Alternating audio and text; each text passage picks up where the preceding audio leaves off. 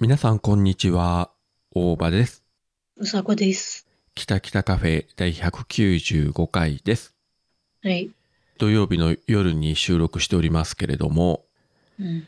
だいぶ気温が下がってきましたね。うん。あのね、ほい。私今日、まあさっきだけどさ、うん。初めてこっちに来て、まあ、この夏を経験し、うん。今日さっき初めて扇風機を止めてる。そういや、自分も昨日の夜は、久しぶりに冷房をつけずに寝ましたね。うん。まあ扇風機はね、少し1時間ぐらい回したけど、うん。今日も外は直射日光当たるとね、さすがに暑かったけど、家の中も冷房は入れなかったですね。昼間も扇風機だけで大丈夫やったっすね。やっとちょっと過ごしやすくなってね。ねえもう9月ももうあと1週間ぐらいで終わりますけれども、ようやうくん猛暑が過ぎたなという感じで、うん。夏が来るたんびに観測ね、史上初とかよく出るけど、来年の夏乗り切れますかね、本当に。ちょっと、年々ひどくなる一方、こっちも年々年取ってくからね。そうなんよ。やばいよね。反比例してこっちの体力がどんどん落ちていってるのに気温がどんどん上がってってさ、自分が住んでる北九州もさ、夏場に40度とかなったりしてさ、うんさすがにもう生きていけんかもしれん、その時は。ちょっとね、どうなんだろうね。えーでもね、ありえないこっちゃないからね。うん。うん、まあここはあの、いわゆる盆地じゃないので、そこまで気温高くはないんだけれども、まあそれでも35度はいったかな ?6 度までいったかなこの夏は。もう一昔前とはね、もう考えられないぐらい、えーすごい暑さになっておるわけなんですが、うん。はい、まあ本当に今これをね、お聞きの皆様方も、まだまだ昼間暑いと思いますので、えー体調管理に気をつけてですね、お過ごしいただければと思います。はい。で、話全然違うんですけれども、うん、えーっと、今年、あれ何月だったかな春頃だったかなえーっと、新海誠監督のすずめの戸締まりっていう映画やっておりましたけれども、うん。見た見てない。公開時あの映画館に見に行って、まあ割とね、面白くてお客さんも多かったし、うん。で、うちの妻が仕事が忙しくて映画館に行けなかったんですけれども、その後どうもずっと見たい感じで、なんか折に触れ、いつ見れる、いつ配信始まるみたいなことをね、なんかちょこちょこちょこちょこ聞きよったんですよ。うん。そんなにあのアニメ好きでもない人なんだけれども、まあなんか予告編見て気になってたみたいで、うん。それと確かあれアマプラで冒頭の10分ぐらいが無料公開されてたのかな確か。うん。まあそれも見たりして。で、数日前からあの、とりあえず Amazon プライムであの、レンタル配信が始まったので、まあ今日それ見たわけですよ。まあ仕事休みだったんで。で、あの映画って、まあ女子高校生が主人公、まあスズメというね、女の子が主人公で、えっと、物語が、あの、宮崎県の田舎町から始まって、その後愛媛に行って、神戸に行って、東京に行ってとかいう感じで、こう舞台がどんどん変わっていくんだけど、うん。で、宮崎から始まるから、そこの登場人物って当然、まあ宮崎弁を喋ってるわけですよ。うん。ただ自分はその宮崎弁って全然わかんないから、まあ鉛を聞いて、ああまあ宮崎ってこんな言葉なのかな、こういうアクセントかなとか思ってね、まあ漠然と聞いてたわけですよ。うん。だからうちの妻は実はあの宮崎生まれで、うん。その彼女からするとですね、宮崎のシークエンスのところでいろんなキャラクターがセリフ言うたびにね、あ、これは宮崎弁だ。あ、これはちょっと違うとか。あ、これはなんかうん鹿児島が混じってるとか。あ、これ熊本方面だとか、いちいちツッコミを入れるわけですよ。でもこちらはさ、まあ知らないから、ああ、そうですかみたいな感じでね、地元民からすれば確かにおかしいところがあるんだろうなというふうにね、聞いてたけど、うん。全然そこの区別がつかないんだけど、やっぱり出身者からすれば、なんか違和感がありまくりなんだろうなということをね、えー感じ入りながら見ておりましたよ。うん。いや、本当にぶっちゃけ宮崎弁ってどんな言葉って言われたら自分もよくわからないですよね。うん。鹿児島弁とかだったら結構強烈なんで、なんとなくわかるんだけどね。うん。私なんかよくわかんない。わからんよね。まあ、長崎とか、まあ、佐賀とか大分とかも、その方言ってね、まあ、福岡県の中でもあるけれども、うんまあ、そんなに明確に意識してないし、まあ、その関西弁みたいにさ、誰が聞いても一発で関西弁とわかるというほど、インパクトは多分強くないんじゃないかなと思ってるんで、うん。北海道の方もあるよね、方言って当然。あんまりでもさ、どうなの私ずっとこうやって喋ってるけどさ、あまりにもわかんないその言葉ってないでしょまあ、正直喋ってて、単語の意味がわからないとか、うん。何言ってんだろうとか思ったことは多分ほとんどないんじゃないかな。うん。まあほぼほぼ標準語というか、ん標準語という言い方おかしいのかな。まあ共通語というか。まあ、そう、あの、会話をしている言葉自体ではね、あんまりないと思う。違和感ないく喋れると思うんだけど、うん。なんていうの何か行動する時の、行動した時の言い方とかさ、うんうんうん。うんそれはちょっと単語が違うっていうのはあるけどね。なるほどね。ちょっとこのゴミ捨てといてっていうのはゴミ投げといてっていうしさ、ああ、そういうのはあるね。うんそういう言葉の違いはちょいちょいあるけど、なんかその言葉自体何言ってんだこの人っていうのはあんまり北海道ない気がする。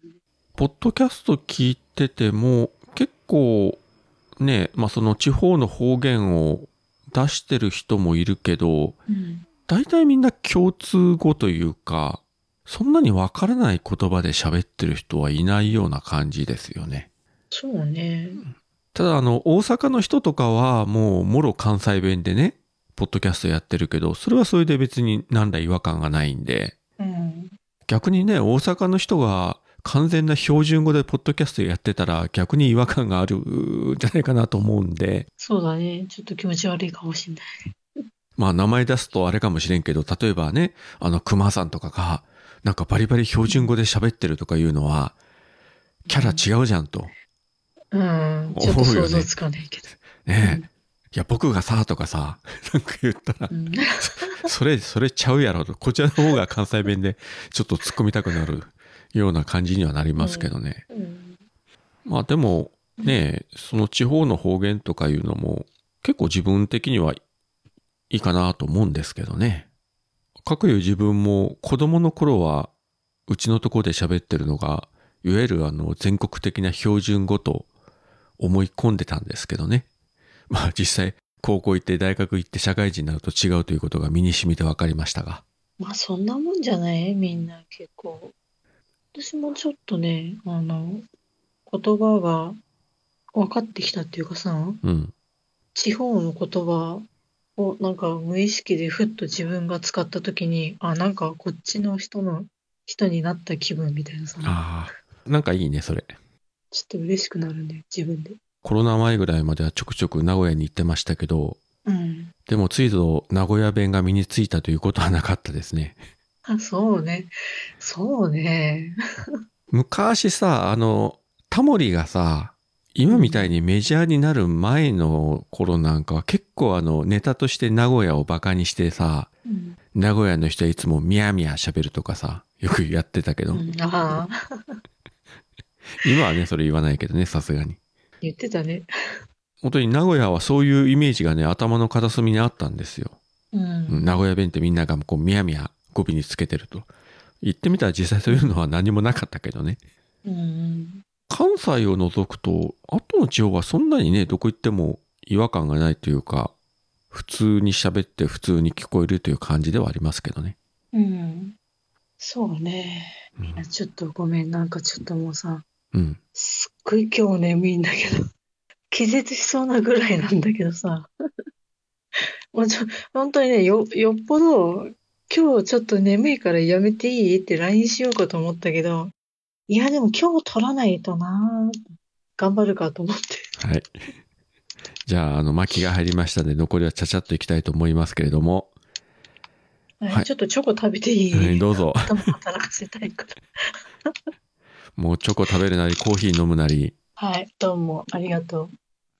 いいよ、進めてて。自由だな。相変わらず自由だな。臨時ニュースですあの黒柳りんごさんがポッドキャスト番組を配信していることが判明しました番組名はキュリオシティ不定期で更新しているとのことです一人喋りの雑談系ポッドキャストでキュリオシティとは好奇心をわあすごいわ私も臨時ニュースで取り上げられるようになるなんてね続いてのニュースです先日県内で喋る犬が目撃されました待て待て片言ではありますが前のニュースが薄くなるわ意外と流暢に喋っておりでもお前も喋れたら一緒にポッドキャストでもやろうかおかあさうんはいおちんちんあんた間違いなくうちの子だわはい。じゃあ、あの、ハッシュタグの紹介に参ります。これは TwitterX の方ですね。まず、ステディさんから、えー194フレーバー聞いた、大場ツンツンオフ会やるわら。収録中にトイレ行くとか、フワちゃんかよわら。うさこの息子くんはよくできてますね。といただきました。ありがとうございます。ありがとうございます。今日は収録中にチョコレートを食べてます。はい、はいア。ルフォートです。まあ別にいいですけど、まあアルフォートと言われても自分ピンときませんけどね。本当はあのクッキーにチョコがくっついたやつ。ほう。というか最近そっち系のお菓子も食べないからね、全然。本当なんね、定期的に食べたくなるんだよね。ちょっと脳があた甘いものを欲しがるっていうかさ。疲れた時はね、うん。血糖値上げられないかんし、もう甘いもの食べるってことはやっぱ体が欲してるから、まあ適度に食べるのはいいと思います。で、次がアポロさんから、令和5年9月19日拝聴したアップルポッドキャスト番組ハッシュタグリスト丸1、ここの中にキタキタカフェ入れていただきました。ありがとうございます。ありがとうございます。次はスレッズの方でいただいておりますけれども、えっ、と、はいこれはヨカさんですね。うん。きたきたカフェエピソード194。ちょっとイメージつかないので、大場さん試しにみんなにツンツンされてください。残業は悪い意味で当たり前になるので、最近はなるべくしないようにしています。生クリームよりあんこ派、抹茶味好き、酒の魚好きってうちの末息子と一緒すぎて笑。ちなみにスーパーに行って息子が持ってくるのは豆大福です。といただきました。ありがとうございます。ありがとうございます。あの、前回ね、ふさこの職場でおっさん同士がツンツンしてるというね、衝撃の話がありましたけれども。うん。いや、私もあの、女性の皆様方にツンツンされるのはもう全くもって OK ですので、はい。じゃぜひあのグリーンあたりからツンツンしてもらってほしい。お金もらっても嫌だ よ。それあの、マーヤさんとかさ、ゆいまるさんとか、なおさんとかね、ゆかさんがツンツンしてくれるということであれば、うん。 私の方からお支払いしますよ。本当に。みんなお金くれるって。なんて言うんでしょう、もう、お礼、ありがとうございます。お礼お礼です。決して金の力で何かをしようというわけではありません。あくまで、その善意に対してのお礼です。いや、 金の力じゃんだって。それは何私がやってもお金払ってくれんのなんでよ。ちょっと。いや、あなたの場合はむしろちょっとくださいよ。いや、なんでだよ。 やだよ。で、えーゆかさんの息子さんとね、ふさこの息子さんが一緒すぎると。うん。多いんだね、最近そういう人が。なんだろう退化してんじゃん。違 う。あの ね。あなたさ、自分の息子が退化しとるというのはまあ自由だけどさ、人の息子を退化しとるっていうのはまずいだろ、それ。それは、それは謝んなさいよ。違うんだよ。 違うんだってば。何が違うのか。もう限界ですね。もう眠気が限界に来てますね。違うんだよ。これはね、もうゆかさんだったら分かってくれるよ。違うの意味が分かってくれるはずだ。うちのね、うちの息子も含めての話だから今ね、似てるって言うんだからさ。あだんだん今の若者、だってね、こう、何段階の世代みたいな、なんかさ、すっげえいっぱい子供がいた時代があるじゃん、昭和はいとかさ。はいはい。でずーっと過ぎてってさ、うん。でもだんだん少子化になってってさ、うん。今の若い人ってさ、まあ、草食男子とか言われてさうん。結婚もしなくなってさだんだん減っていってるじゃんうん。人数こそだからあれなんだよみんななんかだそういう意味で今の若い人がみんな退化してんだよ、きっと。なんか、そのうち原始人になるんじゃない かと思ってるけど。まあよくわからんけど、まあ確かにね。まあそれたらうちの子供も、まあうちの姉んとこの子供も誰も結婚してませんからね。うん。で、まあ若いうちはね、まあそれで別にね、特に困るということもないだろうし。だからあれだよ、これからのビジネスもあれだよ、そういう若い人、結婚しない人たち向けのシェアハウス、なんつうの。老人ホームじゃなくて、うんうん。自立してんだけど、なんかあった時は、まあ、助け合える距離にいるみたいなさ。そうね。やっぱりそういうのはね、うん。恋愛とかいうことを抜きにしてもやっぱ大事と思うんですよ。なんやかんや言ってうんいくらお金があったとしても、やっぱり人間って一人でね、ずっとやっていけませんからね。うん。やっぱり仲間とかね、友達とか、うん。絶対そういうのはね、必要だから、ね、シェアハウスとか、うんまあいろいろあるでしょうけどうも、ん。そういうのはねう、ん大事だと思いますね。うん。そしてですね、黒柳りんごさんからですね、えっと、なんと今週は3つもいただいております。えー、すごい。で、まず、こちらも X、Twitter の方ですね。うん。ほっぺつんつんわら。一回5円ですとか言って、大場さん商売始めそうわら。パンの耳専門店。一つメニューを思いつきました。うさこ特製パンの耳パフェ。いろんなフレーバーのパンの耳がアイスクリームにぶっ刺してあるパフェ。どうですかといただきました。ありがとうございます。ありがとうございます。ぶっ刺してあるという言い方がすごいですね、なかなか。いいね。そのぶっ刺してあるっていうその言葉でちょっとイメージ湧いたよ。つうか、絶対これなんか、うさこというキャラに合ってるよね、表現としてさ。あとよくわかってるよね。うん、やばい、リンゴさんよう分かってるわ。これに続く形でですね、今度はスレッズの方でいただきまして、うん。パンの耳専門店メニュー、うさこ特製パンの耳パフェ、かっこ様々なフレーバーのパンの耳がアイスに刺してある。うさこ特製パンの耳おしるこ、かっこサクサクのパンの耳がおしるこに。うさこ特製照り焼きパンの耳、うさこ特製パンの耳北海道風、うさこ特製パンの耳の内側といただきました。ありがとうございます。内側だっありてが。とうございます。 内側ってなんだ 謎ですね。パンの耳の内側。ちょっと柔らかいところ。なんだろうね。あと、うん北海道風っていうのは何をもって北海道風なんかな、うん。ジンギスカンとか。そのパンの耳ジンギスカン風っていうのも強烈だよね。ジンギスカンキャラメルとかあるの知ってる北海道に。知ってる知ってる。あの、前ね、うん職場でお土産って持ってきた人がいて、だいぶ前に。で、うん食べてもう悶絶しましたよ。本当。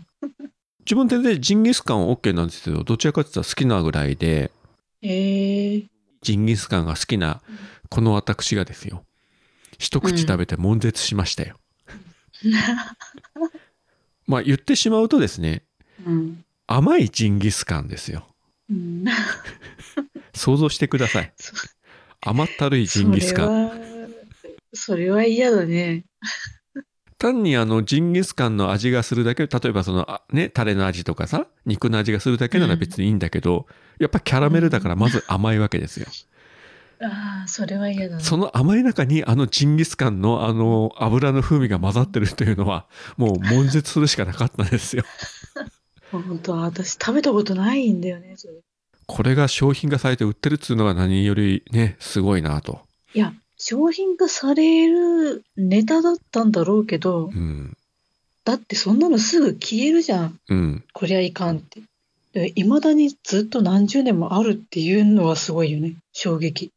買う人がいるってことでしょだから、やはりあの、極めたわけですよ。中途半端に美味しいとか、中途半端にまずいじゃダメでさ、ダメならもうね、行き着くところまでダメと。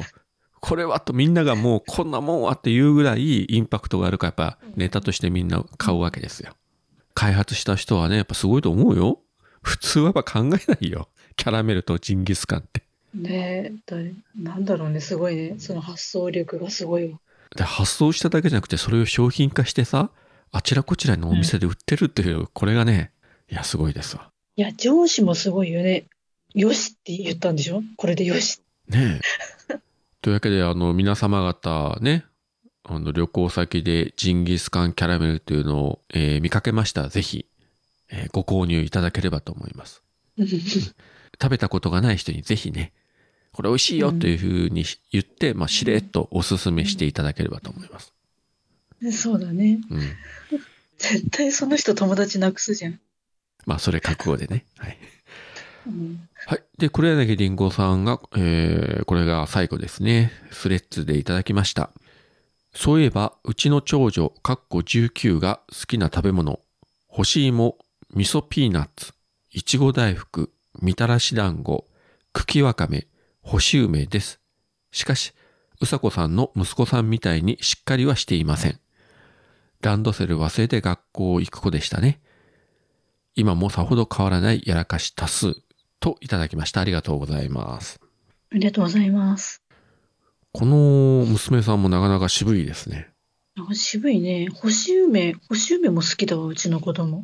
あ、干し芋はね、うちの妻も好きだし、うん。時々行くあの居酒屋のあの美人の奥さんが好きなんですよ、干し芋。で、妻がとかの道の駅とか行った時になんか美味しそうな干し芋が売ってたら買ってね、差し入れに持って行ったりし,、えーしてますけどね。ねえ、あのさ、あの、干し柿が美味しいところってなんかなかったっけ、福岡に。干し柿が美味しいところ。ほい、ほい、干し柿が美味しいお店なんか通販やってるみたいな。なんかなかったっけ福岡で見たような気がするんだよな。まあ今ちょっと福岡干し柿で今パッと検索したら、まあなんかいろいろ出てはきますけどね。ほんと、ちょっといいやつで、お高いのかね、わかんないけど。なんか Google でパッと検索したら上の方に上がってきたのが、西道所の甘い干し柿という、これはあの北九州の隣の田川郡の河原町か。うん。ここでの特産品の甘干し柿はおすすめですみたいなのが結構上の方に何個か出てますね。うん、ほんと。数量限定、西道所の甘干し柿販売開始とか。うん、うん。あまあ他にもあるみたいだけどね。なんかね、何年か前に見かけて、で、なんかそこが美味しいみたいなのを見かけたんだけど、それどっかやっちゃってさ、あれどこだったかなと思って。ちょうど1年前ぐらいの NHK のニュースの記事がサイトに上がってましたけど、これもその田川郡の河原町で、うん。甘干し柿と呼ばれる甘みの強い特産の干し柿作りが最盛期を迎えています。糖度がおよそ30度もある甘い強みとしっかりとした食感が特徴で、福岡県が原産とされる葉隠しという品種を用いてますと。なんかそういうのがずっと出てますね。うんうんうん。まあなんか通販あるんだったら一回お取り寄せしてみてはいかがですか。そうだね。ちょっと何箇所かのやつ取って食べ比べしてもいいかもね。そうね。その結果をいずれこの番組で発表していただいて。うん。いや、なんでそう思ったかって、私さ、子供の時がさ、欲しいも全然ダメだったんだよね。なんか、おばあちゃんの食べ物みたいでさ。ああ、まあそうね。あんまり子供が食べるよう な、あれじゃないよね。パッと見もね、なかなか色も 地味だし。うん。うで、ん味も地味だしさ、芋じゃんっていうさ。いや、まあ芋だけど。うんそれはあの、干し柿食べて柿じゃんというのと同じだよ。そうそう。だからなんかね、いや、なんか苦手だったんだよね。あの、なんか、ね、あのね、ねちゃねちゃしてるんじゃないけど、なんかさ、 ね、あの、しっとり感っていうかうんうさ、ん。なんか独特じゃん。そうね。あれがダメで。うん。だけど、大人になってみて、改めて、こう、ちょっと食べてみたのよ。うん去年かな、食べたらさ、すっごい美味しくてさ、あれ、欲しいもってこんな美味しいんだと思ってさ、でそこからちょくちょく変わってくる。うん。年取るとさ、こちらのほら、味覚とか思考が変わるじゃん。変わるね。ね。あの、例えば子供の頃は、ほら、ケーキが大好きだったけど、年取ったら和菓子の方がいいとかさ、あんこがいいとかいう人がいたりするし、まあね、うその、うんうさこやね、ゆかさんたちの子供さんのように最初からそっちがいいという人もまあいるけれども、大体やっぱり子供って、ね、小さい頃は和菓子よりも洋菓子が多いじゃないですか。うんね、ケーキとかシュークリームとかね。うん。うん。自分ももちろん今でもそのケーキとかシュークリームも好きだけどやっぱりこの和菓子と抹茶とかさなんかそういうのがこう落ち着くなっていうところは結構ありますわね。そうなの。だからそういう感じでさ、うんうん。私今だったら干し柿食べれるんじゃないかと思って。干し柿もダメだったんだよ、子供の時。あのねっとりした感じが。うちは結構妻が好きだから作りますね、干し柿。あ、自分で道の駅とか直売所であのー、干し柿用の渋柿が出始めたら、もう目の色が変わって、もう大量に買って、で、皮剥いて紐に結んでさ、うん。ずっと干して、うん。 長期保存するときにはまあそれ冷凍したりもするけど、で、一回出来上がったらもうすぐパクパク食べちゃって、また買いに行って、また大量に皮むいて、また干してみたいなことを。もうなんかそれ、お店できんじゃないかってぐらい作ってんじゃないの昔ほら、あの田舎の方にいたら結構軒下にね、干し柿をね、作ってるところ多かったけどさ、うちはあんな感じですよ。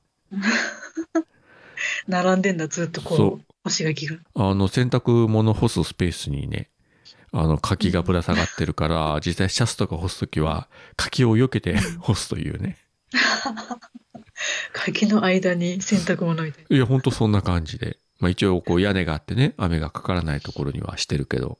な。うんうんううん。だからもうちょっとして、また渋柿が出始めたらね、多分うちの妻は危機として買い占めますよ、柿を。うん、すごいね。あの人も、あの、えー洋菓子より、やっぱり和菓子系で、うん。で、結構あの、小さい頃とか、親御さんが、まあ、転勤が多かったんで、うん。おばあちゃんたちとずっと暮らしてる時期が長かったらしいんよね。うんなので、どうしても、その食べるものとかがさ、うん結構そっち系になっなるてほ、どその影響はあったみたいね。だから、まあ、自分も果物は全般的に好きだし、うん。そうね、うちの子供も特に下の子とかは好きだから、もうあっという間になくなりますね。果物とか、うんうん、あとトマトとか買っておいても、もううん主食のように食べますね。本当健康的だね。もうすごいね、バリバリ食ってますからね。いや、本当にトマトとか、まだこっちに実家におる頃には、あの、箱買いしてましたもんね。へえ。おやつ代わりにトマト、ご飯代わりにトマトみたいな。うん。すごいね。そんな感じでバリバリ食ってたんで、あっという間になくなるというね。へえ。まあまあ健康にね、いいからいいんですけど。うん。まあそういうことで今週いただいたハッシュタグの紹介は以上でございます。はい。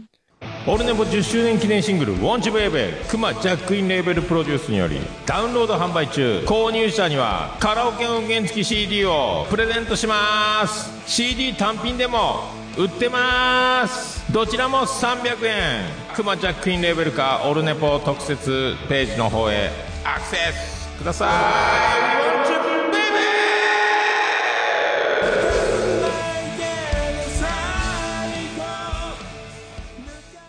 ということでもううさこが睡魔に襲われて倒れると思いますので、うんうん。いや、倒れない。私これからイケメン見なきゃいけないから。じゃあなんでこっちの収録ではもうなんか寝落ちしそうなのにそのイケメンの話になったら急に元気が出てくるの ねいや、いつもあのイケメンまで仕事が終わって家帰ってきて、ね、シャワー浴びてご飯食べて、イケメンまでの時間をちょっと仮眠の時間に当てたりしてる。え。えー、仮眠の時間に今収録してます。はい。まあだから私のこの収録はあの夢の出来事だっていうことで。まあ、ちなみに言うとですね、別に今あの真夜中に撮ってるわけじゃなくて、今まだあの夜の8時半ですからね。普通の人は寝てませんから、 はい。まだ全然あの皆さん起きてる時間にやってますんで、はい。うん。まあそういうことで、今週はこの辺りでよろしいですかね。うん。ああ、ちょっと、ちょっといい。あのね、はいはい私ちょっと今仕事しててさ、はい。で、車でいろいろ移動してるんだけど、あっちこっち。ほい。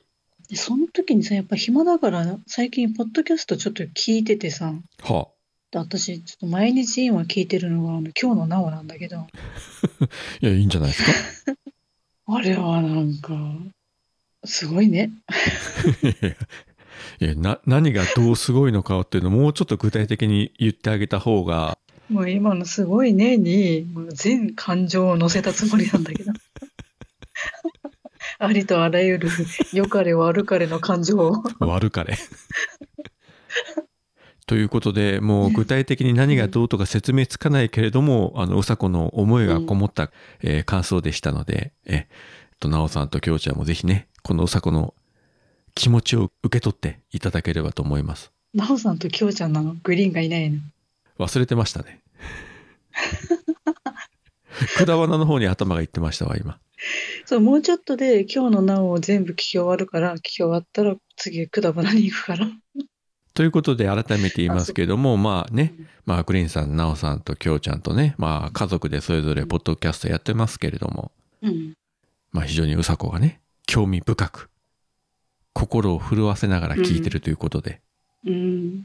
いや、っていうかね、あの、運転してると眠気がすごいから眠気覚ましに聞いてんだよね。 だそうです。はい。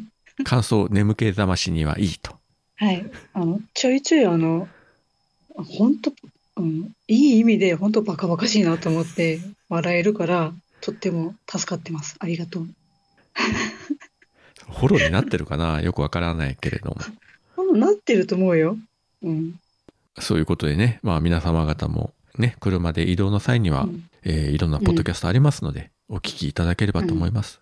まあ、はこの番組聞いてても眠気覚ましにはならないとは思いますけれども、そうだね。うん、うん、バカバカしくないもんね。いや、違うんだよ。他がバカバカしいって言ってんじゃなくてね、うちもバカバカしいんだけど、なんていうのあの、笑い、面白くないじゃん。だってうちの番組。これそもそもコメディじゃないでしょ、うちは。あ、コメディ畑じゃなくなったんだね。いつの間にかね。本当に単なる雑談でしかないですから ね。笑いもないしさ、何かこう聞いててためになるとかいうこともなければさ、感動するとかいうこともないしさ、うん。